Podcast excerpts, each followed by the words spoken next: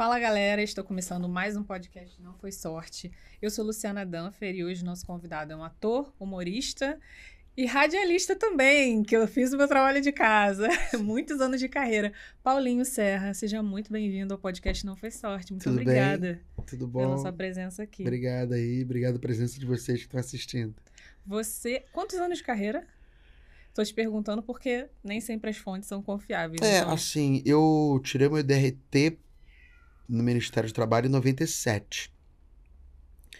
Só que até a gente tirar o DRT, a gente sabe que a gente já tá trabalhando pra muita caramba, né? coisa.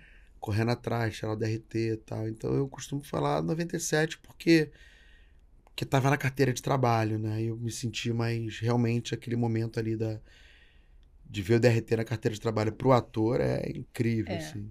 Nossa, é suado, né? É Suado. suado porque você tem que provar muitas coisas e É. você quer o DRT justamente para poder trabalhar profissionalmente. E aí já tinha lembro- entrado em cartaz com várias peças, já É, tinha. a gente leva um monte de coisa, né? Um monte de material. Pra quem não sabe como é que é na banca do Rio de Janeiro, é... a- explicar, né? Porque tem gente que de repente Sim, não claro. sabe. O registro profissional na, nossa, na é minha como se época. fosse um CRM de médico, É. né? Pra você ser um profissional, como se fosse a OAB, né? Você tem que passar no, no exame da OAB. Você tem que ter é, tempo de trabalho, então você tem que mostrar aquele tempo de trabalho, provando em material de divulgação. Então você tinha uma pastinha, né? Que impressa aquele jornal, o É. que, que saiu, o que, que você já tinha feito. E eu lembro que estava difícil de eu ser atendido lá no, Nossa, é verdade. no SATED. Caramba. Mas aí o que, que eu fazia? Uma vez eu cheguei lá e eu levei bolinho de aipim. Minha mãe fazia um bolinho de aipim que era maravilhoso. Sério? Que Fui, genial. levei, entreguei pra todo mundo.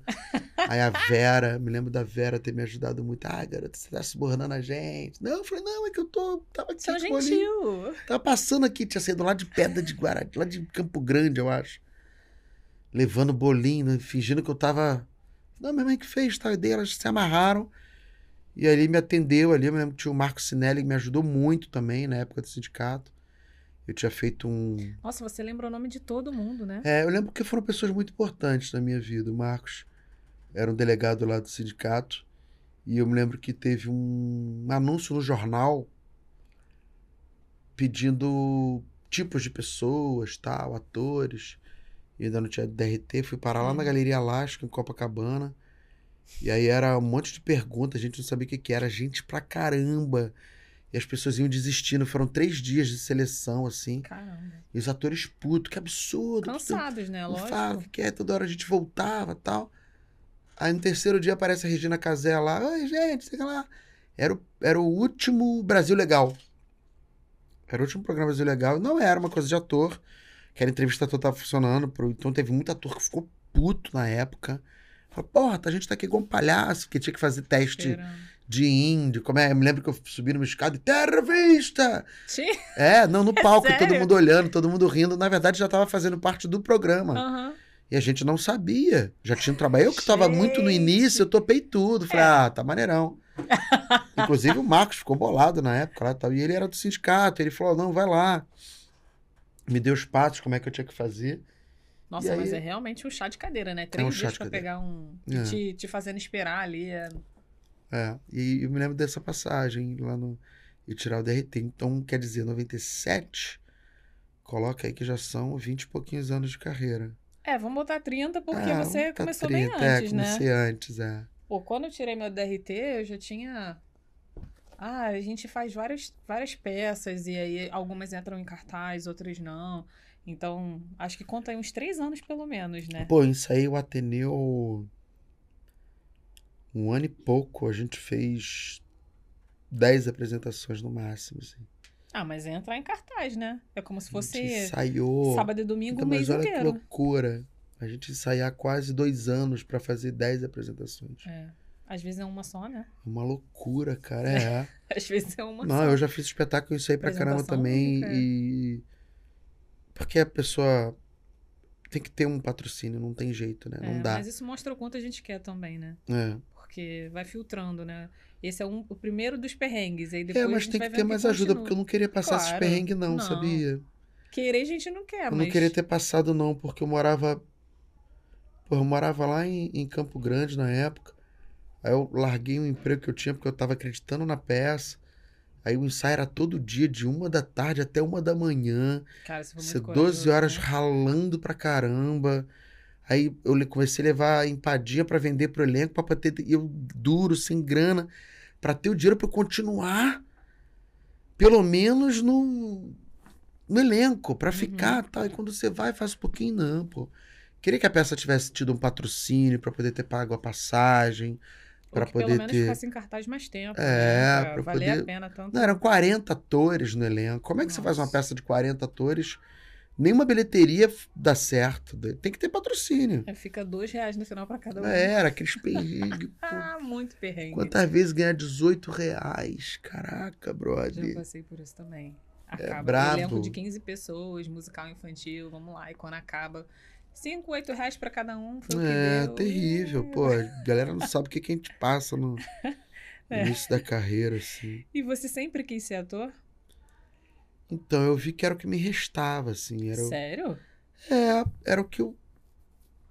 Era o que eu tinha maior aptidão. Eu, eu, eu Não, mas então você descobriu isso em você. É, eu né? fui descobrindo e e fui descobrindo que era possível trabalhar com isso, porque é, quando, quando você é da periferia, a sua autoestima já é baixa por natureza. Porque você, imagina, eu queria fazer teatro no lugar onde não existia teatro. Não tinha um teatro para eu frequentar. Não que querer ser ator. Ator é uma coisa muito distante, você tem que arrumar um trabalho. Uhum. Era uma, a cabeça era meio essa, né? E só que, pô, eu era. Pratiquei quase todos os esportes, nunca fui bom em nenhum. E o meu grande esporte foi o teatro, porque com. Desde que eu comecei a fazer teatro, eu sempre. Todo mundo queria fazer comigo. Ai, que ótimo. Quando é que você descobriu o teatro? Era aquela coisa. Ah, colégio, né? Novo ainda, né? É, 10 anos de idade já fiz o- uma peça na escola, assim. E aí, quando eu fui estudar, eu estudei em CIEP com 14 anos. E lá tinha um curso, professor Carlos, que tem uma banda de reggae. Hoje em dia eu sou amigo dele, engraçado isso, eu tinha 14 anos. E o Carlos, o Carlos falou muito pra mim, falou, meu, investe. É. É, se joga, Você descobriu porque... novo esse talento, então, né? Porque É, mas eu não achava que dava. Aí com 14 acho anos eu essa idade também é difícil a gente entender É, a gente, isso uma como- loucura, né? Essa É. coisa de o que, que você vai trabalhar. Mas Nossa. Era uma Mas já criança, era, né? mas já era, eu já poderia ter focado naquele momento. Eu achava que não era pra mim. Aí na, na escola, segundo grau, quando eu saí do CEP, eu fui fazer escola técnica. E aí lá mesmo é que eu não me encontrei. Técnica informática industrial. Nossa. Aí fiquei Que perdidaço. confusão mental, né? Caramba. Aí Né? fiquei perdidaço, que eu tinha que ter uma profissão, porque artista não era profissão, então... Não era considerado pelo só que menos, dentro né? dessa escola, eu tive uma deusa lá, uma, um anjo na minha vida, que foi a professora Rita, que era de literatura, que ela me instigava nas aulas de literatura. Apesar de ser uma escola técnica, eu era, eu era, eu era um aluno muito extrovertido, dentro do meio de uma galera que já era meio careta. Eu era muito engraçado, eu era, falava com todo mundo, então não, eu era diferente ali no meio daqui. Tanto que eu sou amigo hoje em dia, das donas da escola, da Isa e da Iná. A Isa fala comigo no Twitter pra caramba, eu tinha pavor da Isa, que era dona, sério. E a Iná, a Iná meio que me deu um alerta, assim, pra falar, meu, a escola é minha, mas você não tá no teu lugar. Nossa. É, Legal esse... Não, entendi a ela percepção não falou dela. mais ou menos dessa forma, mas ela... Mas eles ela iam entendeu, meio né, que- Fala, Dylan, meu apelido era Dylan, eu era chamado por apelido, cara. Dylan do Barrados no Baile, lembra? O primeiro dia de aula, o filho da puta do moleque lá falou, tem a cara do Dylan, aí pegou. Aí, aí a, a Rita me levou pra assistir, e eu nunca tinha assistido uma peça profissional, cara, olha que loucura. Já fazia teatro, já gostava, com 17 anos nunca tinha ido no teatro profissional mesmo. assim. Aí fui no Centro do Cultural Banco do Brasil, assisti o Metralha, do Diogo Vilela, um musical que falava da vida do Nelson Gonçalves. E foi um dia muito especial, porque Nossa, te levou num lugar maravilhoso, ela né? Pegou e me levou numa peça. E ela queria que eu fosse ver aquela peça. Eu fui. E no dia, a gente deu muita sorte, porque tava na plateia o Fagundes, o Caetano Veloso e o Nelson Gonçalves, velhinho ainda, tava vivo. Fui lá assistir essa homenagem e tal. E eu olhei, Nossa, que honra, que legal. e eu olhei e fiquei pensando, eu falei, cara, eu dou conta de fazer isso. Eu dou conta. Me lembro que tinha o Guilherme Leme, fazia Madame Satã, os outros atores cantavam, e eu ficava, cara, isso aqui eu Eu sei fazer. eu sei fazer isso. Aí que eu. Aí no segundo ano do segundo grau eu fiquei reprovado. E aí meu pai me desmatriculou e meio que falou, ó, se vira. Aí eu fiquei perdidinho. Eu fiquei perdidinho. Eu falei, caraca, o que, que eu faço agora tal? Eu era duro, precisava arrumar um dinheiro, precisava ter uma profissão. Aí fui no Senac ver se tinha algum curso profissionalizante de alguma coisa para de repente eu poder trabalhar e pagar um curso de teatro e tal. E eu tinha uma amiga chamada Mineira, que tinha uma filha que é minha amiga até hoje, a Lívia Maia, que a Lívia estava começando a fazer teatro no Barra Shop aos domingos, na turma do Elvio Garcês, num curso livre que tinha lá aos domingos. E era nove da manhã, eu tinha que sair de casa às sete da manhã. E ela me botou uma pilha e tal. E um amigo meu pagou a primeira mensalidade do curso dos domingos. E eu, paralelo, me matriculei no curso de garçom no Senac, Caramba. que eu fazia lá o curso. Por que, que eu me matriculei nesse curso? Porque o curso dava uma bolsa de 80 reais por mês. E eu lá eu ia, eu ia ter café da manhã, almoço, jantar. Uhum. E comecei a Pra estudar você à fazer noite, o curso, né? aos domingos. Sim, o de teatro. É. Aí eu fazia lá de segunda a sábado, trabalhava, garçom. Segunda a sábado, à noite fazia supletiva, comecei a fazer supletivo, porque eu tinha me atrasado muito na escola. Segundo ano, eu já tinha feito a- primeiro e segundo ano no CIEP, Uhum. e quando eu fui pro técnico, eu voltei para fazer primeiro, eu não aguentava mais fazer Caraca. segundo grau. Aí, cara, foi muito doido. Porque logo na primeiro mês da turma, assim, já me destaquei muito. E aí no terceiro mês, um professor meu de teatro me chamou para eu substituir ele numa peça. Uau. Seria a minha primeira peça. No Sesc Tinha? Tijuca. 18, né? É. No Sesc Tijuca.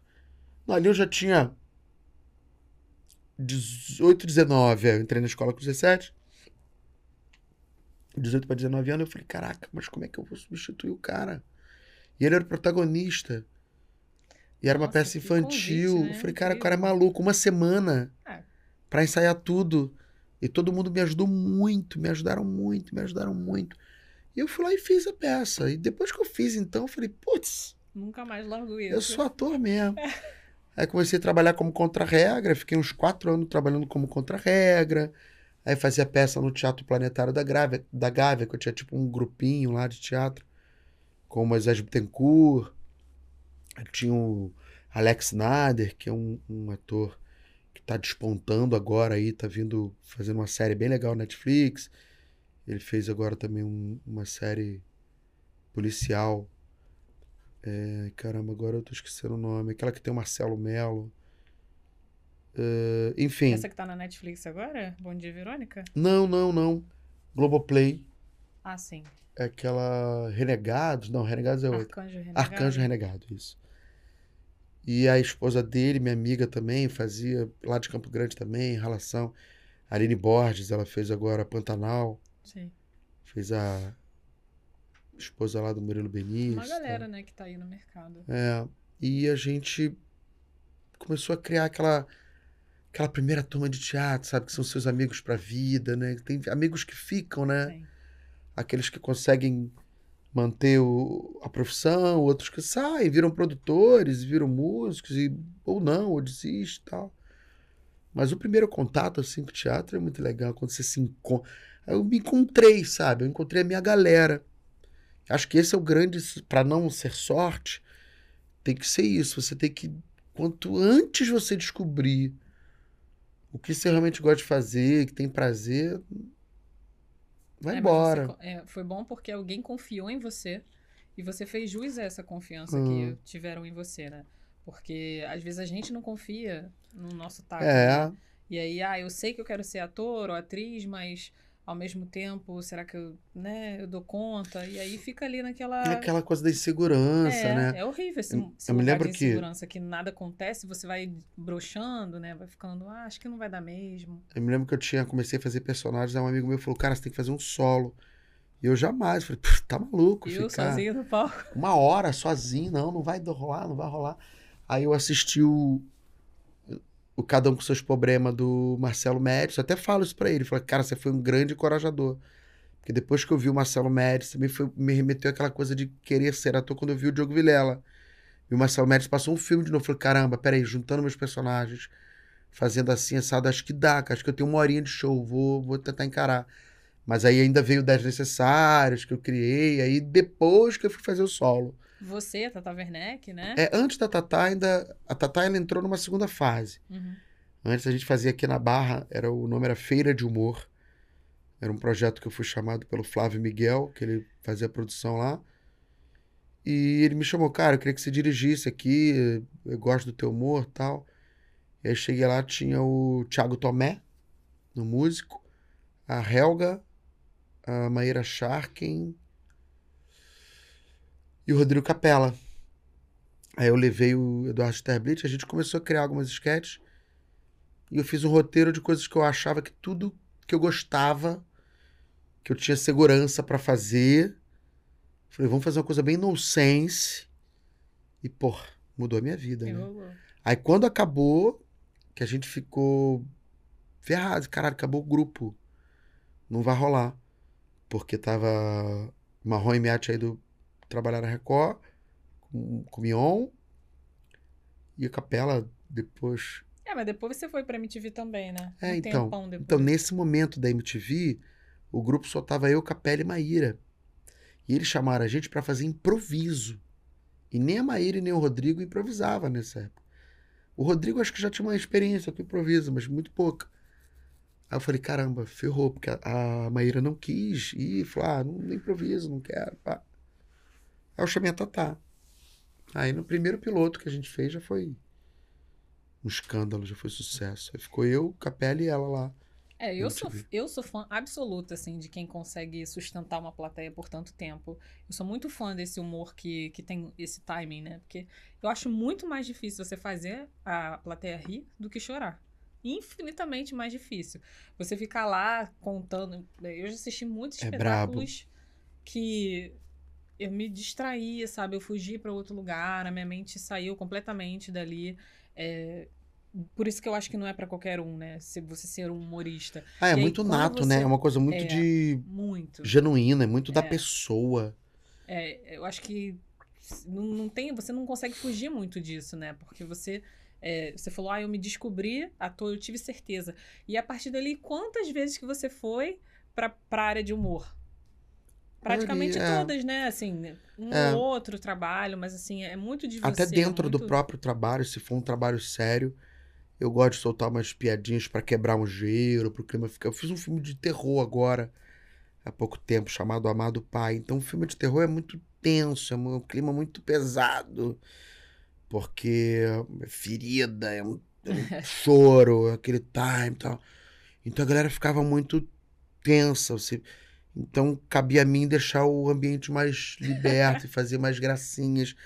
Rolava. aliviar. Não, assim, mas não se perder na gracinha. Sim. Dosar.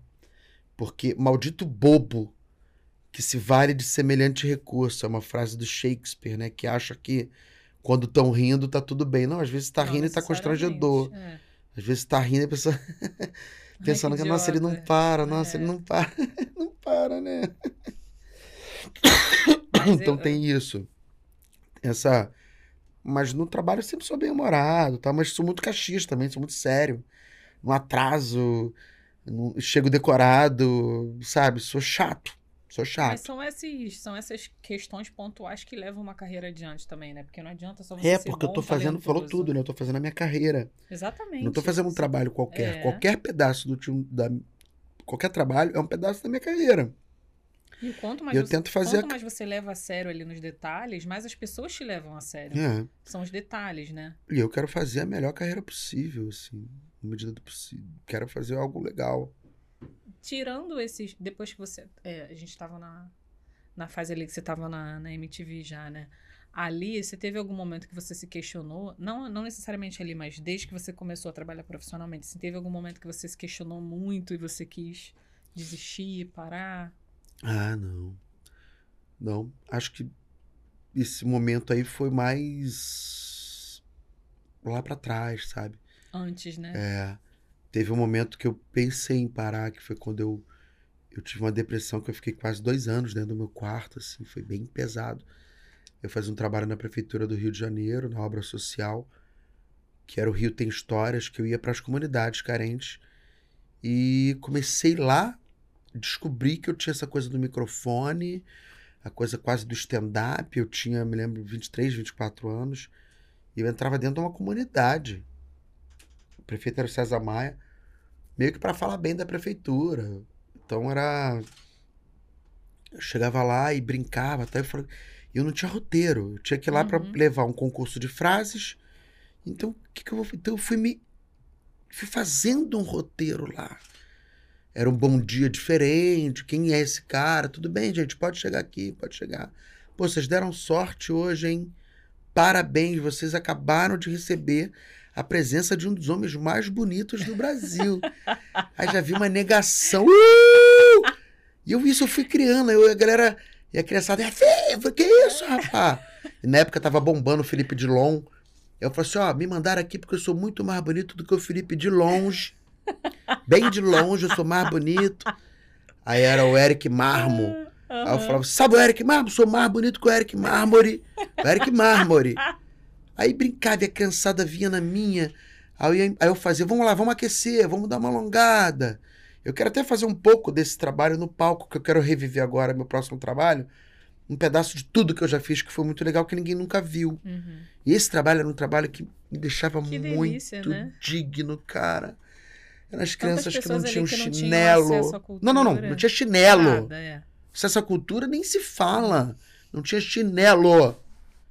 Era tio, me leva. No final, Ai, tio, me leva. Tio, me dá um chinelo. Tio... sabe, negócio coração assim. partido. Eu me lembro que na época tinha uma novela que era a Heloísa, que era a Julia Gann, e o outro cara era o Marcelo Antoni. A Heloísa era muito ciumenta. Não vou lembrar se era. Também Era uma, novela do Manuel Carlos, que ela seguiu ele, capotou com o carro. Era Marcelo Antoni e Julia Gann. E tava muito no auge. Eu falava, galera, olha só, eu sou um professor, sou um caça-talentos. Aqui, entendeu? Hoje eu tô aqui procurando um talento pra interagir com os pais. Então você aqui, ó, chega pra cá você. Tu tem cara de Heloísa, tu vê a novela? Veja a novela. E novela era uma coisa muito mais popular do que hoje em dia. Eu vejo novela, então tu vai ser Heloísa, tá? Tu vai pegar ele e tu vai pegar ele no flagra. Vamos fazer a cena agora, se prepara. Esse bocal, vai. E a galera vendo, achando barato e tal. E ela, seu filho da puta, que é isso? Não, não, a gente tá na televisão, pô, as câmeras tudo ligadas, calma. Sem palavrão, respira, vai. Tra... Cara, era um showzaço. As pessoas ficavam lá de, de 10 da manhã às 4 da tarde, animando. As pessoas ficavam vibrando. Imagina. Ah, tempo, né? Alguém entrar dentro da tua comunidade que ninguém entra, lá dentro do caju, fedendo a lixo, daquele vazadouro, onde você entra e quer vomitar. Passa duas horas, o teu olfato não sente mais, porque a gente tem isso. Depois que eu fui Uhum. aprender com um amigo meu. Costuma. É, é, não, ele tem. É uma, uma coisa do ser humano.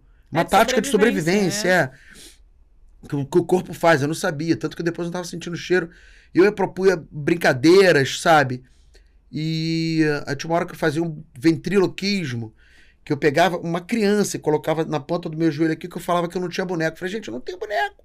Tava vindo pra cá, meu boneco infelizmente se perdeu. A gente tava no trem, desceu em Marechal, não sei se arrumou outra boneca. Aí contava uma história. Aí eu olhava pro moleque, cara, mas tu é a cara do meu boneco, cara. Eu olhei pra você agora, eu vi que tu é a cara. Tu pode me ajudar aqui? Vem cá, senta aqui. Primeiro eu vou fazer o teste do molejo. Cara, eu sacudi o moleque. A galera já ria pra cacete. Eu falava, vamos lá. Fala, bom dia, garotada. Bom dia, macarronada.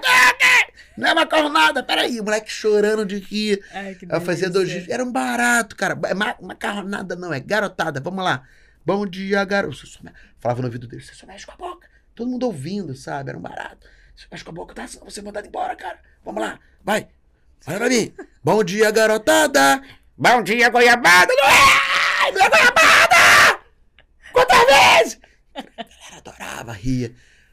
Garotada! Tá bom, vamos lá. Bom dia, garotada. Bom dia, macacada. Ah! Macacada!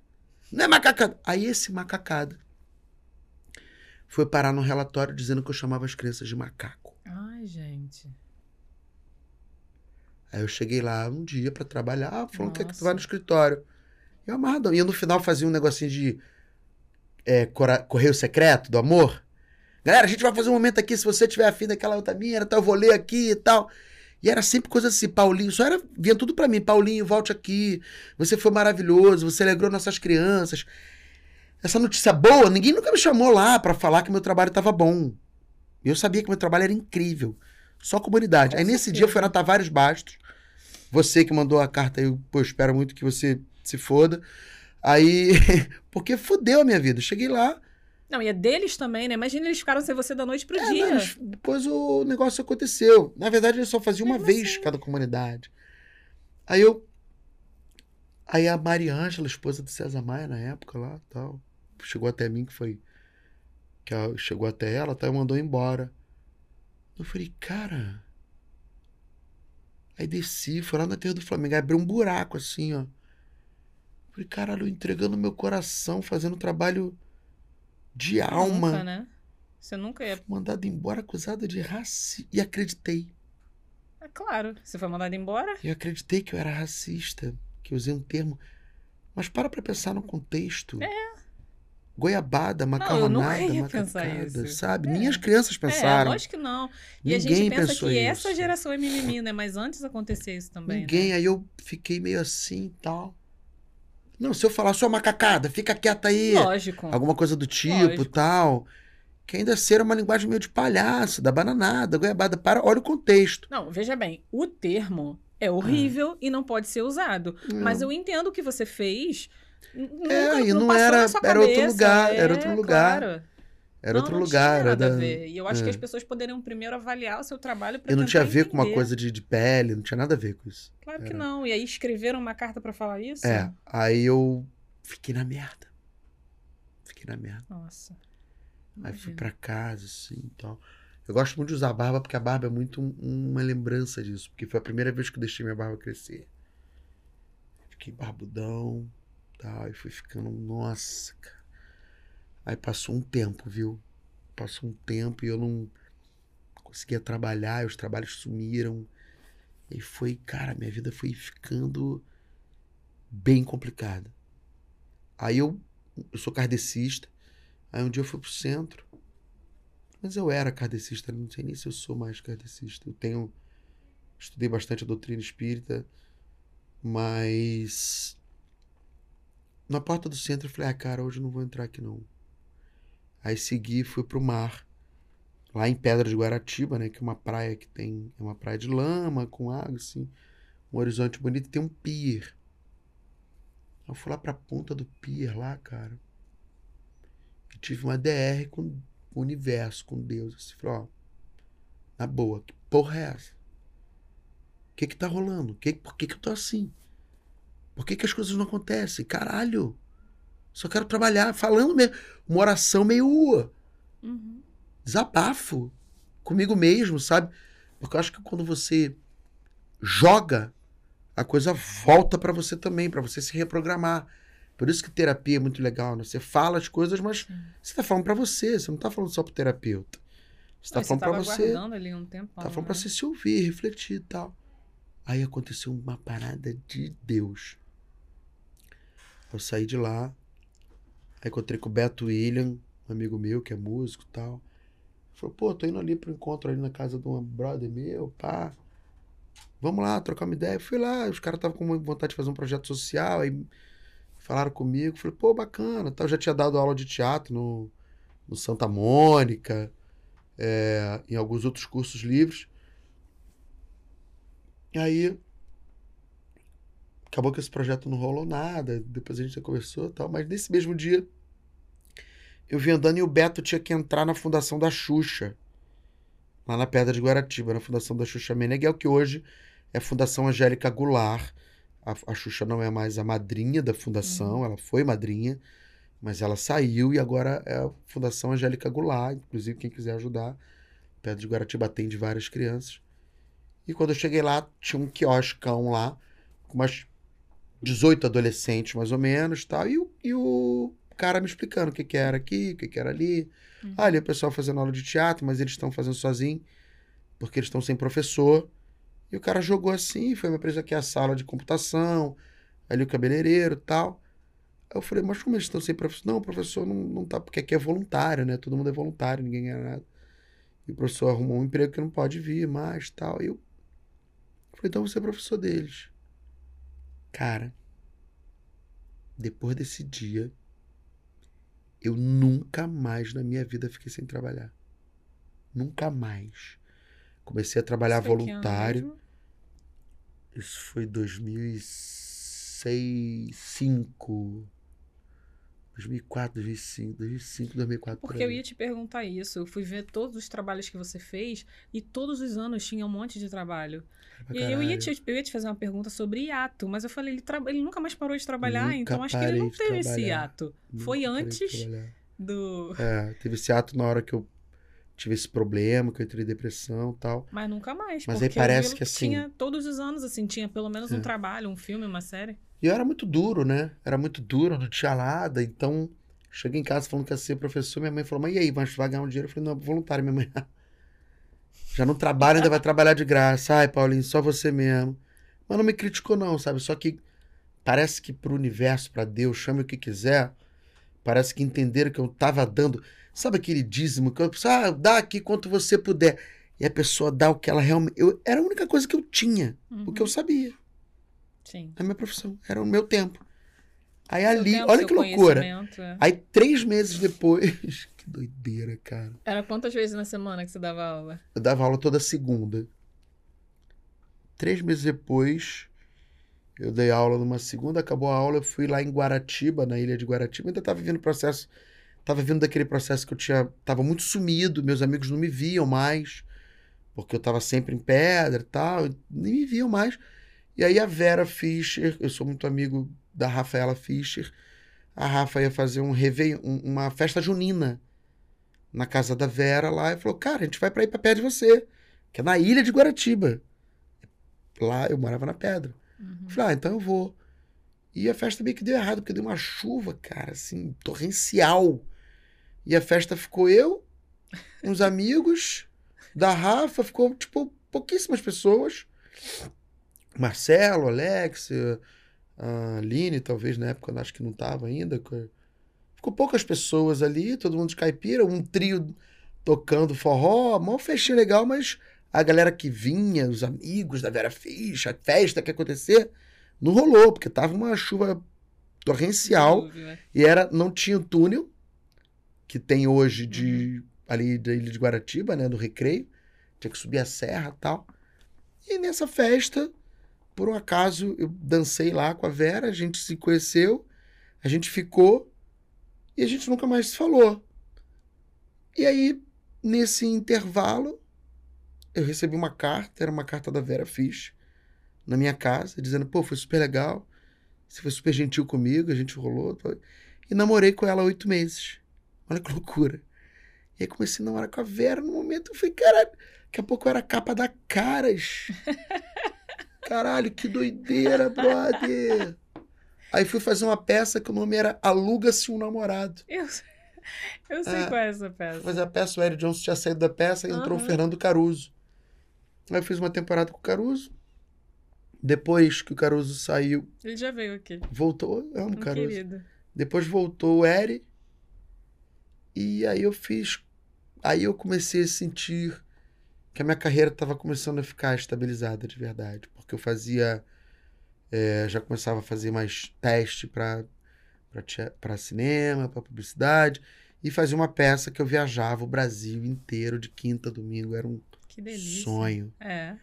Era um sonho. Sonho aquele- de todo artista. né? Sabe, A eu já quer- fiz.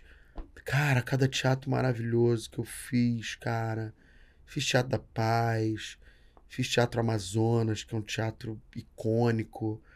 É, Fiz as casas, né? Fiz Canecão. Pô, fiz um Canecão. Canecão imenso, né? Nossa. Era na época. Aí, das necessárias, aí. Aí eu, quando eu comecei a fazer o Logo Namorado, eu falei, caralho, vai acabar a peça, eu preciso fazer um produto de humor. Porque essa é a parada. Aí comecei a fazer o Traficante Gay, que era um texto só de brincadeira ali, que eu fazia pros amigos e tal. Que a galera achava que eu tinha feito teste pra filme e tal. Eu fazia, a galera achava muito engraçado. A galera achava. Eu falava, cara, isso tá diferente. As pessoas É um estão sinal, né? A gente tem que estar atento aos sinais, Tô né? rindo muito. Aí foi quando eu fui chamado pra fazer o Feira de Humor. Aí fiz 10 necessários, aí o traficante bombou e minha vida mudou pro caralho. Nossa, muito. Muito louco isso, né? De você muita se resiliência. né? doar pra algo que não vai ganhar nada em troca, nada em troca entre aspas, né? Nada financeiro, né? É. Material. E aí nunca mais parar de trabalhar. Mas é o que a gente falou no início, né? É, Você que pediu um trabalho, a verdade é essa, né? É. Quando você sentou lá na pedrinha pra ter uma DR com Deus, você falou, eu quero trabalhar. Você não disse quando é. você queria ganhar, não, você falou, quero Não. trabalhar. E aí o que quero veio... exercer, eu quero é. exercer. E eu sempre. E até hoje tem, tem trabalhos que eu faço que eu ganho muito bem, mas tem trabalhos que, por exemplo, eu vou fazer show em Japeri, no Comedy Club de Japeri. Eu nem cobro cachê, eu vou lá, os moleques me dão 100 reais. Eu gastei mais com Uber. Pra chegar. é. Mas não é, eu, eu não faço cachê. A minha, minha, a minha frase da minha vida é: eu faço carreira. Eu faço carreira. O que é Uhum. melhor pra minha carreira? Ganhar um dinheirão e todo mundo me odiar? Ou ir Ah, ganhando aos pouquinhos e deixando uma marca positiva? Sim, o quanto você faz diferença na vida daquelas pessoas É. que te assistiram aquele dia, né? O quanto você trouxe de leveza, entretenimento, cultura, enfim, é um pacote de coisas, né? Você não vai lá só pra, ah, tô aqui batendo ponto. Não. A gente sempre chega nessa tecla também do, do quanto a, a arte é importante pra você. É só realmente o seu ganha-pão? Ou é o que te move, o que te faz estar vivo, né? É, pois é, porque eu sei que é minha profissão, eu sei que é minha função, eu sei que isso tudo. Então, se eu ficar pensando só na, na grana e achar que eu tenho que fazer tudo por dinheiro e não pensar que isso vai ser eterno, porque assim, é, eu fico muito tranquilo, muito tranquilo, de saber que eu nunca sacaneei nenhum amigo pra me dar bem, que eu não pisei em cima de ninguém. Pelo contrário, eu tento fazer a minha parte no, no que eu quero que fariam pra mim. Por isso que eu não acho que é ajudar. Porque eu não tô ajudando ninguém, eu tô fazendo pra mim. Eu sou egoísta. No fundo, no fundo, eu sou um egoísta. Cara, se eu estiver fazendo bem pra você, é porque eu sei que é pra mim. Volta pra você, né? É Isso pra é mim. verdade, é. É o- assim, eu vejo o Rafael Portugal brilhando.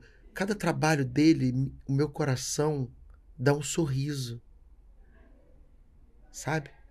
Eu vi o Rafael indo fazer show comigo no início da carreira dele pra ganhar 150 reais.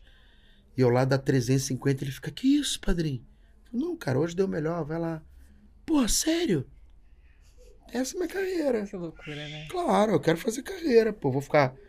Pensar só em dinheiro. Que maluquice é essa? Aliás, Rafael Portugal, um beijo pra você, muito obrigada, porque quando tudo era mato, você tava lá comigo. É, É, no começo, o Rafael foi uma das primeiras pessoas que eu entrevistei, que eu Que enchi legal. o saco dele, porque é, eu não sou ninguém, né? Ninguém me conhece. E aí eu fui assistir uma peça dele, no Miguel Falabella. E aí conheci o Nabi, o produtor dele, enchi o saco, falei, olha, eu quero muito entrevistar ele, o projeto tal, tal, tal. tal. Tô começando. Enfim, ainda tô Mas começando. é bom, é isso. Mas a gente aí tá sempre enchi começando. tanto saco que um dia ele falou: Olha, vem, vocês fazem lá no camarim 10 minutos antes ou 10 minutos depois, vamos ver o que vai ser. E aí, de tanto encher o saco, a gente gravou ali uma entrevista de 15 minutos. Que bom. Muito legal. É, eu acho que é disso que a gente precisa, né? Das pessoas se É. dando na mão. É muito importante esse, esse movimento. E quando, quando chega lá na frente, a gente. Que a gente já Claro. cresceu um pouquinho, a gente lembra, né? Dessas pessoas. Claro, muito legal. Muito legal. Por isso que eu falei que você lembra do nome de todo mundo, né? Porque a gratidão acho que é fundamental. É muito, É. assim. Mas gratidão. Gratidão é, é um verbo, né? Você tem que conjugar. Gratidão não é só um adjetivo. Você fala assim, ai, muito obrigado. Não, claro. porque tem muita atitude, né? gente. É. Não, porque assim, ser grato é devolver, né? É, é- é ser. Uhum. É mais do que só falar. Sim. Ai, muito obrigado. Porque tem gente, às vezes, que faz um post e aí, aí você pega, aí no particular você fala, pô, tu tem um babalu? porra, não, cara, não dá pra te dar esse chiclete, vai fazer falta aqui. Pô, sabe? Então, Uhum. é gratidão é, é devolver um pouco. Acho que as pessoas têm que entender um pouco melhor É Ser grato- na frente. ser grato. Não é só sou grato. Ah, Uhum. obrigado e acabou. Não, é, Verdade. você tem que, de certa forma, o, o, o- quando eu falei que eu sou egoísta, é isso, né, cara? Eu jogo o, o, o bumerangue, mas eu espero ele voltar. É. Eu é espero. É, verdade, é o né? alpinismo. Nada que eu, eu te dou a mão aqui, mas daqui a pouco, cara, me dá a mão também, que agora é minha vez. Uhum. E é um ajudando o outro. Então não dá só pra jogar a gratidão no ar, não. É. É Gratidão verdade. tem que é muito conjugar. sério isso, né? É. E eu até te perguntar, quando você falou que ficou esse tempo em casa e tal, as pessoas não falavam pra você, não, cara, esquece isso, porque você não, sabe, Ah, o tempo todo. você né? não, nada te fazia... É, não, meu- Porque se- família mesmo. Família Não, mesmo. tô falando de alguém te puxar e falar assim, cara, você não é racista, esquece isso, vambora. Ah. Não, você acreditou mesmo, né? É, na verdade, foi uma história que ficou muito pra mim, sabe? Eu não, eu não contava. Eu fiquei com vergonha. Entendi. Com vergonha. Eu falei, ah, acabou o trabalho. O que, que foi? Não, acabou o trabalho. Ah, você não falei. chegou a abrir pra Não, ninguém. Não abri pra ninguém. Não abri pra ninguém, não fazia terapia na época. Fiquei so- sofrendo calado com isso. Que é um. Pior ainda, né? É, é algo. Da, eu tava doente. Eu fiquei. Isso provocou uma. Eu não sabia que eu tava doente. Na época eu não sabia. Mas era, né? Imagina você É, ficar. emocionalmente, né? Você tava muito... É, eu acordava às 11 da manhã, ia dormir. Ia dormir às quatro, não tinha. Ficava no sofá pra cama, da cama pro sofá, assim. Perdeu o prazer de viver naquela Tinha- época, né? Dias que eu não escovava o dente. Olha que loucura. Caramba. Meus dentes nunca tive uma cárie, olha que, que sorte. Meu dentista fica maluco, falou: Mano, você nunca teve cárie, brother. Não tem nada Você quase não fazer." comia também, né? É, também não comia. Eu tenho a sorte de não comer doce, não gosto muito de doce, ah, mas. meio, ó, 70% do caminho aí, ó. Caraca, eu não tenho cárie, bicho. Porra, 45 anos. Não sei se eu tô com 45 Mas fui qual 45. você... Oi? Eu não lembro se eu tenho 45 ou 46, agora me falou a memória. Você tem 45, de acordo com o 45, Google. obrigado, obrigado, obrigado, Google. Me acostumando com a idade nova. Meu Deus, você acabou de fazer aniversário, né? É. Aí você não sabe se fez... É que eu fiquei pensando Já tanto vi de que ter não de arredondar pra né? 45. Ah, não, comemorei. Comemorou e não sabe... É, mas esqueci. Não tinha vela, não tinha vela no bolo. Ninguém mais compra vela de idade. É, né? Ninguém. É só aquela que faz... Ups, assim. Mas que doideira, né? A carreira da gente, caraca. Aí você não falou coisa. pra ninguém, gente. Não. Você- aliás, merda. Você fala disso ou você tá falando agora? Não falo, depois eu depois que eu entendi o que era, anos Uhum. depois, né? Que eu fui começar a entender o que que era. Eu falei, caramba, aquela época eu não era vagabundo, não. Não. Eu tava doente. Porque uma vez eu escutei minha mãe, tadinha, eu falo isso, ela fica mal. Mas ela Mas conversando ela com não minha entendia tia, também, né? ela falou, ah, isso aí é um vagabundo, não quer nada. E eu escutei isso. Isso foi uma coisa também Piorou que me ainda, deu um, né? Não, me deu um start, assim. Eu me lembro que, que tinha uma cadeira lá, uma cadeira bem antiga que meu avô gostava de, de sentar, que, que tava lá o tecido, as taxinhas e o e a almofada, que o cara ia vir lá pra estofar. A minha mãe saiu e quando ela voltou a cadeira tava estofada. Eu fiz o trabalho todo, nunca tinha feito. Gente. Estofei, ficou lindo. Ela falou: Ah, o cara teve aqui. Eu falei: Não, mãe. Fui eu que fiz, eu não sou vagabundo, não. Aí ela: O que, que você tá falando? Eu falei: Você me chamou de vagabundo. Ela: Não falei isso. Ela disse que não falou, mas eu. Enfim. Ah, mas é. É, realmente, as palavras de mamãe pesam duplamente, né? Mas foi bom, né? Porque aí Foi muito você... doido. Eu lembro que na, eu fiz com martelo, na última martelada, eu. eu aquela mancha roxa que fica no dedo? Eu lembro que ficou preto um tempão o dedo assim. Eu falei, cara, que loucura, cara. Esse momento foi muito emblemático. A gente sempre tem um momento na nossa vida, né, que parece que é uma. Uma revolução, assim. É, foi um momento que você deu um basta ali, né? Você saiu dali, você queria realmente... É. É, foi dali depois que eu fui conversar, que tive aquilo tudo e tal. Tudo doido. Que incrível. Mas eu sou muito grato pela minha carreira. Nossa, eu Então não teve ato, né? Ia te perguntar isso, mas não, teve, né? fiz tudo que eu Nunca podia fazer, cara. Eu dei aula de teatro, fiz muita peça infantil. Eu Fiz recreação, animação de festa. Porra, atuei no teatro, no cinema, na televisão, fiz série, fiz novela. Faço, né? Falando, falando assim, parece que eu já parei. Porra, evento corporativo, entrei pro stand-up, faço improviso, Atua fiz de todas as musical. formas possíveis. Caralho, tem, peguei e exprimi Foi o, o, o ser ator, sabe? incrível. Ser ator, abrir o leque. É. Que até hoje essa frase ecoa na minha cabeça. Uhum. Vagabundo, vagabundo, não, vagabundo. Ator, a última coisa que é, é vagabundo, cara. Ator adora trabalhar. Ator adora trabalhar. Dá trabalho pro Ator ator. raiz mesmo, né? Se tiver trabalho, trabalho. que a gente vai lá e faz. E a gente pode fazer um montão de coisa. Fiz telegrama falado. Nossa, fiz tanta coisa. Telegrama ao cara. vivo, né? Nossa. Telegrama ao vivo. Fui repórter. Fui apresentador. Trabalhei como repórter no jornalismo da TV Globo. Olha que incoerência, cara. Na Copa, na Olimpíada, fiz o programa com Flávio Canto e com a Carol Barcelos na Globo Jornalismo. que era o Balada Olímpica. Eu ia na rua com o microfone da Globo. Olha que loucura, cara. Fiz repórter do Big Brother. Uhum, Fiz é uma porrada. tempo, né? Fui jurado do, do SBT num programa de calouros. Caralho, eu fiz muita coisa. Eu fico tranquilaço. Fui né? É, eu gosto disso.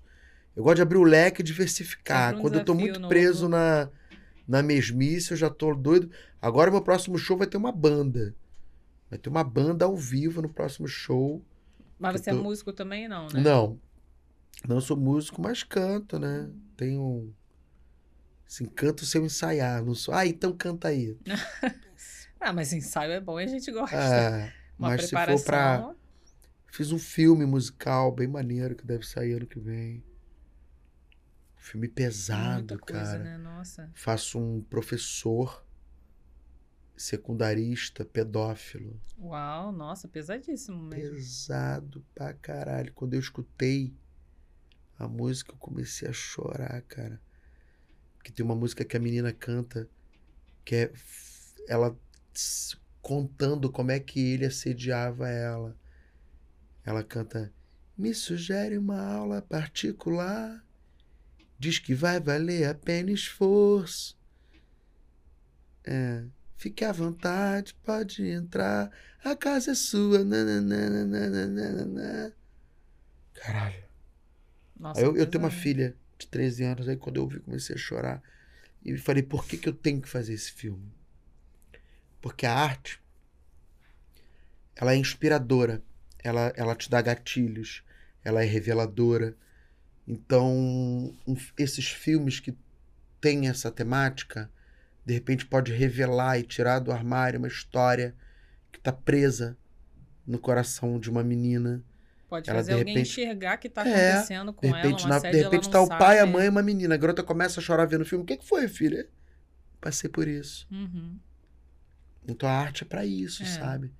Então, quanta gente que fala, ah, cara, eu comecei a tocar violão porque, porra, eu vi um filme.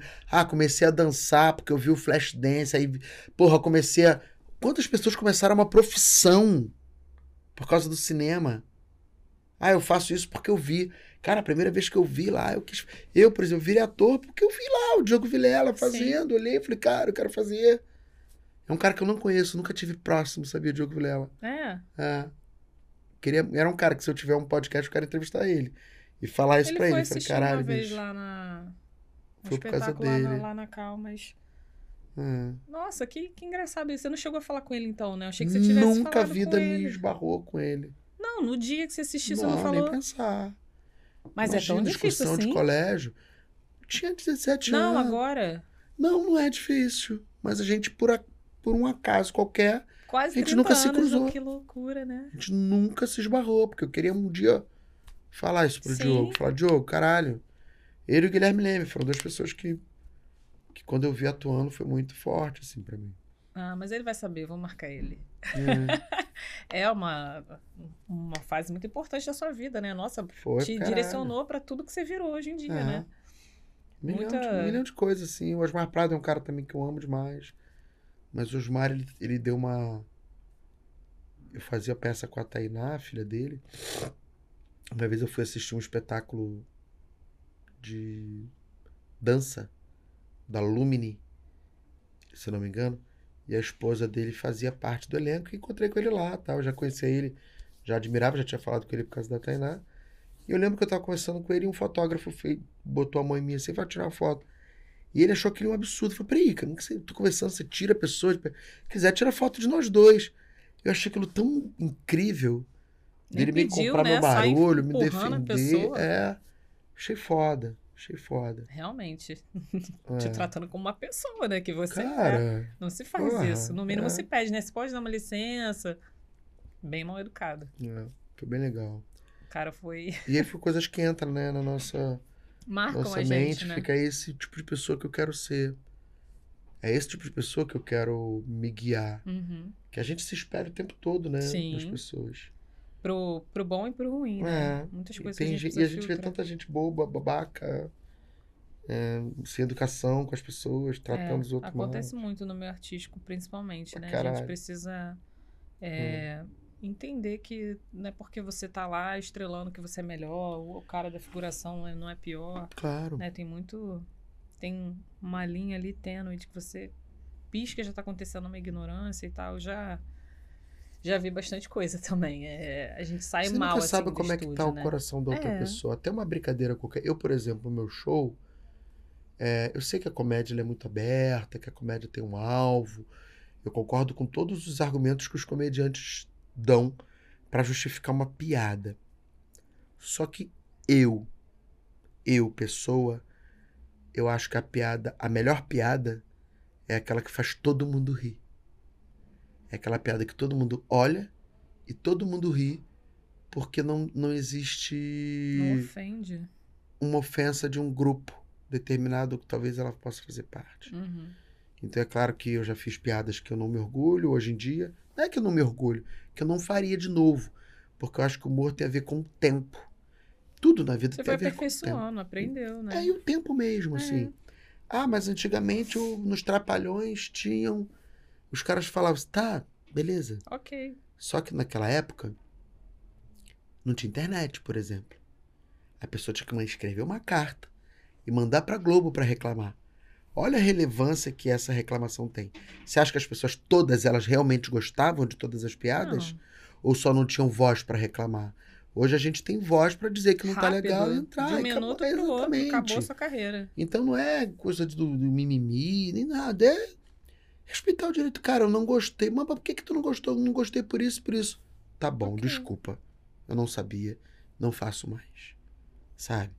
Eu falei assim, pô, fulano é bem- aquele idiota, né, cara? Odeio aquele cara. Puta, que- o cara parece cego. Usar o cego pra falar mal de alguma coisa. Olha o que, que a gente fala sem querer. Uhum. Por que, que ele parece? Será que o cego é babaca? É idiota? O cego só não vê? Só não Porque vê. às vezes ele enxerga e ouve melhor do que todo mundo e consegue ver da maneira dele. Então uma vez eu falei alguma coisa do tipo na internet e a menina veio e falou pra mim, Paulinho, você tá usando uma coisa negativa? Eu falei, caralho, você tá coberta de razão. Obrigado, desculpa, não faço mais. E melhoro como ser humano. Pois é, que bom que ela te falou. Caralho, senão que legal. É. Que legal. Sabe? Que bom que estão me dando esse toque, eu tô aprendendo. Uhum. Agora, poderia ter outra resposta. Ah, na boa. Porra, agora quer dizer que tudo que eu falar vocês vão ficar reclamando? Puta que pariu, antigamente não era assim. Esse mimimi tá foda, bicho. Agora não posso falar que, que o árbitro é cego. Aí começa a aumentar a voz porque tá perdendo a razão. Aí já fica falando porque é pra poder diminuir o outro que tá ali reivindicando algo que é legal. Não, só escuta. Só escuta e tem empatia. Você não vai deixar de ser engraçado. Porque eu vejo um comediantes engraçado defendendo. melhor. Eu vejo comediantes defendendo uma coisa assim de que tem que ofender, de que tem que. Porque é comédia. Tá, cara. Eu faço carreira. Você faz o que você quiser.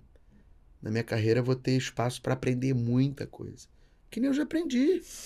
Eu já- É. Teve uma vez que o cara falou assim: Ah, mas você faz o traficante viado. Olha como é que você é hipócrita. Você zoa viado. Eu falei, cara, não, você que é burro. Porque o traficante viado, eu, eu exatamente falo da masculinidade exagerada, que é o cara que, porra, qual é, meu irmão? Tava no balde de tiro na cara mesmo, tomando cu, rapá. Sou sujeito, agora eu não posso chupar um pau. Por que, que eu não posso chupar uma rola? Aí o cara, ué, mas não era machão, mas é homossexual. Então a brincadeira é outro lugar. Uhum. Eu não, em nenhum momento eu tô, eu tô ofendendo o gay. Então o cara nem percebeu o que, que eu tô falando. É muito. Muita camada ali pra pessoa entender. Que de- até dentro da comédia, mais ainda, te faz pensar pra caralho. As coisas que são cômicas, você olha e e é uma crítica. Eu lembro que eu era criança e, e o Jô Soares tinha um passarinho que era o corrupto.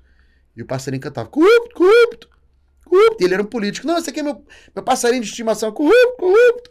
Ele tinha um corrupto de estimação. Olha que, que Que foda. genial, né? Olha que foda isso. Caraca, sabe? é verdade. O, o Tim Tones, do Chico Anísio, era pra falar do Jim Jones, que fez um monte de gente se matar. Que era aquela fé, que não, aquela fé que as pessoas têm hoje em dia. Uma fé que eu não acredito mais, as pessoas chegam a se matar. Aí, ah, o Jim Tones, glória, Jim Tones. Hoje estão dizendo que eu sou racista e eu vou encostar numa menina preta. Ele botava a mão e limpava a mão. Cara, olha essa comédia que. Sabe, que lugar que o cara Essa tá pega- tocando. É. O cara tá tocando num lugar muito repulsivo, ele tá tocando lá na ferida. Olha como é que o ser humano pode ser escroto. Eu vou te mostrar, fingindo que. Ô, você, eu sou corrupto. Eu não vou pagar dinheiro pra ninguém, que eu quero que pobre se exploda. Olha que coisa maravilhosa que é o humor. Era um político falando, eu quero que pobre se exploda. Como se pegasse e abrisse a verdadeira alma do político. Então no humor dá pra tu fazer muita coisa. Até fazer rir. De vez em quando. Né? Gênios. o- É, humor é foda, humor é uma. Não é uma todo mundo que. Realmente, isso que, você, genuína. isso que você falou, a gente tem visto muito na internet, né? Das pessoas, ah, estão me processando agora porque eu falei isso, falei aquilo, falei É. aquilo. Eu não acho engraçado, cara, zoar uma pessoa direta, sabe? Pegar e bater Rola dias. muito. É, enfim. Não, não faz parte do seu espetáculo. Né? Do- eu sou quando eu zoo, eu zoo quem tá grandão, quem é que foi um grande babaca na história, sabe? Quem é um uma pessoa que tá em alto, por exemplo, agora eu não usou mais porque não é mais nem falo mais, mas o, o- esse governo que passou, vários momentos que eu queria fazer alguma crítica eu falava. Mas eu também a mesma piada eu fazia usando a Dilma na época da Dilma, por exemplo. E agora e nessa época que passou, eu falava zoando o governo atual. Então, porque tá lá em cima, eles são grandes, são responsáveis, são gigantes. Você tem que bater nessas pessoas. Outro dia eu critiquei um comediante aí famoso, aí ele me veio no particular, pô, cara, mas tu tá falando, eu falei assim, pô, irmão, desculpa, cara. Você ficou rico em porta de festa zoando artista. E eu não posso falar nada de você. Que, que, que incoerência é essa? Você ficou milionário zoando as pessoas em porta de festa. E eu não posso falar nada de você? Na boa, né? Mandei aí ele ficou meio assim. Virou Deus agora, intocável. Foda, né? Só fala de todo mundo. E falam dela, não pode falar. Ah, para. Esse é o Pô. famoso mimimi. Pois é. Esse é o mimizento. Normalmente Tem é água isso. ali, água. Normalmente é assim. Ô, Paulinho, daqui. Nem acho que isso é uma pergunta tão, tão legal agora, porque eu já vi que você trabalha, é trabalho, mas enfim, daqui a uns cinco anos, assim, onde é que você se vê? Você se vê trabalhando até ficar velhinho, ah, eu velhinho, quero. velhinho, minha- até- minha- eu quero ficar velhinho, velhinho, sem força nenhuma ainda trabalhando. Se puder ter um avatar meu trabalhando lá com meu rosto, melhor ainda. Era o sonho do Marlon Brando, né? É. O Marlon Brando digitalizou ele, o corpo dele todo, ele achava que ele só ia dar a imagem dele e o computador ia fazer. Ele já tinha essa cabeça.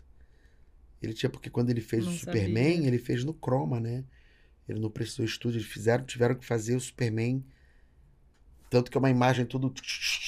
Mas é, é uma técnica que usaram pra ele poder estar no filme. E ele cobrou caro pra caralho pra poder tirar o filho dele da prisão. Na época ele tinha que pagar, o filho dele matou o, o cunhado, né? Matou o namorado, o marido. pesado. É. E meio que foi uma coisa dele. Ele que meio que pediu pro filho matar o, o ca- o cara. né? Tu vai deixar tua irmã ficar lá apanhando? É, foi uma loucura. E o cachê do Superman, Tirou do cara da ele prisão. pegou e tirou da prisão. Eu me lembro que fez com uma. Aí ele ficou com essa coisa da tecnologia. Ele falou: caralho, dá pra fazer assim? No Chroma? Tá? Então agora eu quero isso pra minha vida inteira. Tem um documentário dele que é maravilhoso, até as últimas horas assim dele. Ah, quero assistir. Legal, É. não Um cara muito não. controverso, um cara muito. É, Tem polêmico, também, no né? mínimo. Muito né? polêmico, deveria ser dificílimo trabalhar com ele, né? Porque tem muitos artistas assim que não. Eu acho que não conseguem lidar com tanto talento, né? Amy Winehouse, uma coisa que tanto talento que acaba indo para um lugar que autodestrutivo. É verdade. A gente tem uma lista imensa dessas pessoas, né? Muita gente. Elvis, Marilyn, é, a Whitney Houston. É. Nossa, e gente para. que, que tá aí, contemporânea, E na agora nossa época é, aí. o vocalista do... O Charlie, Charlie, Charlie Brown Jr., o vocalista do É. Linkin Park. Nossa, muita gente morreu, meu Deus. É. Só não digo nem que se mata, mesmo. não. Gente também que às vezes você acha uma coisa, mas a pessoa Não, vive gente uma. que não sabe lidar mesmo, né? vive Muita problema, bebe pra caraca, usa É. droga pra caramba, não consegue controlar. É, mas é difícil, É né? bem que eu não tenho muito É. talento, só tenho muito esforço aqui no trabalho. Mas daqui a cinco anos, me vejo trabalhando. Para, né? para com isso. A gente já entendeu lá É, quando você tinha 10 anos. me É vejo não trabalhando a sabia, né? Ó, eu, eu tô montando agora, é, eu tenho um espaço super legal, multicultural, ali no Recreio Shopping. Que legal. É, que tem, que é o Bora Rir. E o Recreio Shopping tá sendo um shopping super parceiro, assim, a gente tá com essa sociedade super bacana. Tem muita programação infantil, tem muito show de stand-up, a gente, pô, já teve lá, eu tive fazendo show, New Agra, é, a gente tem outras, atra várias atrações que vão vir agora esse ano aí, muito legal. Tem o meu Comedy Club no Shopping Hospital, que é o Bora Rio, é, Hum. é o Rio Retrô. O Rio Retrô. Lá você tá gente- toda semana, praticamente, né? é, lá Tá- eu- esse ano então vou ficar mais ainda, porque como eu vou gravar agora é, no Rio, antes eu tava gravando em São Paulo, a Família Paraíso, né? Que é o seriado que eu faço com o Rassum, Uhum. Cacá Protásio e a Vivi Araújo, a minha esposa, engraçado. Domingo, aos domingos. É. E aí vou fazer mais show lá, os sábados eu vou estar bem, bastante lá. Ah, me vejo Não trabalhando, eu sou orcaholic pra 2023 caralho. bombando. Eu sou orcaholic, eu gosto de trabalhar, sabe? Eu sinto prazer. Vou- eu vou fazer menos shows em barzinhos, assim, porque tá difícil. Porque como shows é durante a semana, e eu vou gravar de segunda, sexta, não dá pra fazer terça-feira à noite lá em São João de Meriti. E aí chegar em casa uma da manhã e ter que acordar seis, aí vai ser difícil. Uhum. Esse primeiro semestre eu vou fazer show mais só final de semana. Mas eu trabalho pra É, caralho. mas é, não vai deixar de trabalhar. São Paulo, sabe o que eu fiz uma vez? Diga. Eu fazia oito apresentações por semana. É mais que uma. um- Algum dia você se ferrava, né? É, porque eu fazia. Não, segunda-feira eu não fazia nada, eu fazia terça-feira personagem, quarta-feira stand-up, quinta-feira improviso, aí sexta-feira eu fazia o meu solo e uma peça com o Rodrigo Santana, que a gente estava em cartaz Retratos em Canções, que era a peça era sexta, sábado e domingo. E aí fazia a peça, o solo e depois do meu solo, eu fazia um solo improvisado de 45 Nossa. minutos. Uma loucura. Chamava Segundo Tempo. Era uma loucura. Uma loucura que eu fazia. Eu falava, acabava o show, falava, gente, não tenho mais texto, agora quem quiser continuar, eu vou ficar 45 minutos. Aí entrava uma outra bilheteria e eu fazia uma coisa de interação com as pessoas, de provocação. Que loucura. Caramba. Aí depois disso É tudo a eu tive do uma. jovem que não dorme. É. Aí eu tava tão acelerado que eu tive uma doença que eu tive que ficar de cadeira de rodas. Que isso? É. Operei a cabeça do fêmur, tive uma osteonecrose na cabeça femoral. A cabeça do Gente, fêmur começou a Que apodrecer. perigo, né? Aí eu tive que fazer um. Eu teria que fazer uma. Uma prótese. Mas eu não coloquei prótese, eu fiz um tratamento inovador com pigmento sintético que simula o osso e fiquei Não um ano de andar, né? muleta e cadeira de rodas. Caraca. 15 dias depois da operação, eu fui pra ilha de Comandatuba fazer um show de stand-up. O médico é falou assim: ó, não levanta da cama daqui pelo menos três meses. 15, 15 dias depois eu fui. tava- Sabe o que era o evento? Uma convenção de ortopedista. Não parece milagre o negócio. Não, você tinha que estar lá, isso é verdade. Caralho, uma convenção de ortopedista. Aí, eu- aí eu fui de muleta e falei, os caras acharam que eu tinha feito um texto, Não. fingindo. Eu falei, não, cara, eu tô com a doença. Ele, cara, o que que tá fazendo aqui, bicho? Gente, workaholic real. Caralho, que total. Loucura. Meu Deus. Nossa, Mas agora eu tô botando coisas na família, tipo assim. Eu tô planilhando, sabe? Momentos que eu tenho que ter com a minha família. Tô fazendo igual trabalho. Porque senão eu não, eu não marco nada pra fazer. Aí acabo. bo- Ah, pintou isso. Ah, então vou fazer. Aí acaba aceitando tudo. Não, Não, agora. Não, não, esse prioriza, dia, esse dia é o prioriza. dia de ir no circo. Esse dia de ir no cinema, esse dia de ir no. São três filhos que eu tenho, né, cara? Então, Por com favor, faz muita diferença. É. Olha, muita, mas muita diferença mesmo. Eu não tive, né, meu pai presente, mas É, eu quero faz estar com muito. eles. Eu, inclusive, eles. Ainda mais é, assim, incentivando a. A minha esposa me deixou aqui agora, a gente tava no Museu do Doce. Ah, no- sim, sei qual é. Ah, Ah, é incrível, é isso. Não, não tem, ah, não tem tempo o tempo ruim. É frequentar os lugares, é ver artes diferentes, é, é incentivar isso, é enxergar desde novinho, né? essa- aí. esse amor pelas, pelas artes. Fiquei muito feliz de ter Pô, você obrigado, aqui. valeu. Achei incrível poder conhecer um pouco mais da sua história. Um pouquinho, né? Sei que tem muito mais É, aí de. tanta coisa, né? Mas o que. O supra-sumo ali que a gente consegue pegar uma inspiração, um encorajamento, com certeza você passou pra gente. Tá. Sigam o Paulinho Serra nas redes sociais e esse artista incrível que faz milhões de coisas. Eu não fazia ideia da Hum. imensidão de, da diversidade que são os trabalhos dele. Que bom, fiquei muito Loucura. feliz de verdade. Muito obrigada pela Obrigado sua você. presença aqui. Valeu. Beijão. E até o próximo Não Foi Sorte. Um beijo.